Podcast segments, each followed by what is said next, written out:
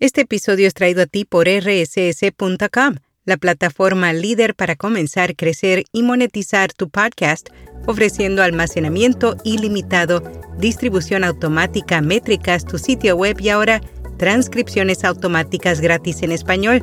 Cámbiate hoy y usa el código RSS 2023 para obtener 30 días gratis. Detalles en las notas.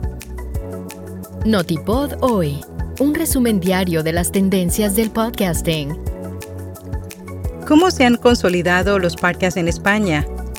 PodTrack informa que el número de descargas de podcasts aumentó en agosto y afirman que centrarse en la promoción previa al lanzamiento es un gran error. Yo soy Araceli Rivera. Bienvenido a Notipod hoy.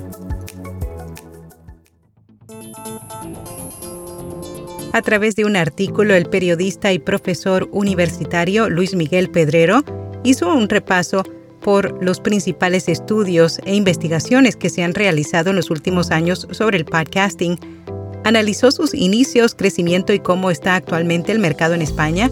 Aseguró que los podcasts han logrado instituirse como uno de los medios con mayor impacto cultural y proyección económica, al igual que han desarrollado una identidad sonora propia y modos únicos de creación, escucha y compromiso. PodTrack informa que el número de descargas de podcasts aumentó un 7% en agosto. Como es costumbre, la empresa de datos públicos su encuesta mensual sobre los principales podcasts, editores y redes de ventas de Estados Unidos durante el último mes. Según la información compartida, en agosto se produjo un aumento del 7% en las descargas globales totales para los 20 principales editores de podcast. En el puesto número uno aparece iHeart Podcast como el editor más grande de Estados Unidos, seguido por Wondery y NPR. Afirman que centrarse en la promoción previa al lanzamiento de un podcast es un gran error. Durante la Radio Academy Festival 2023 en Londres, Emma Connolly, directora de BBC Sounds, dijo que las grandes empresas de podcast deberían evitar generar expectación por los nuevos programas antes de su lanzamiento. Añadió que esperar que los oyentes regresen en una fecha determinada una vez que se lance el podcast es demasiado compromiso. En cambio, considera que las empresas deberían centrarse en crear una audiencia una vez que existan acciones clave que puedan tomar como descargar un episodio o suscribirse. Informe revela que a medida que crece la escucha de podcast también crece la coescucha.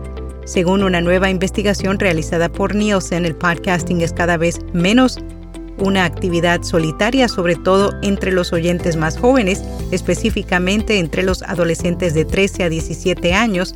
La coescucha ocurre más comúnmente durante las horas de viaje en la mañana, cuando casi la mitad de los padres dicen que sus hijos adolescentes suelen escuchar el mismo episodio que ellos. YouTube cambiará el control de anuncios a los creadores mediante un comunicado publicado en la página de soporte de Google.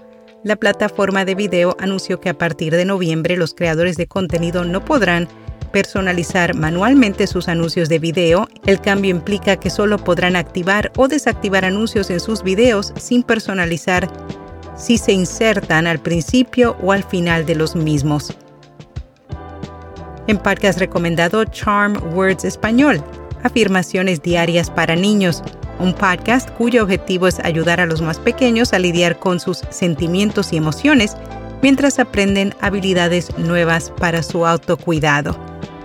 Y hasta aquí, no tipo de hoy.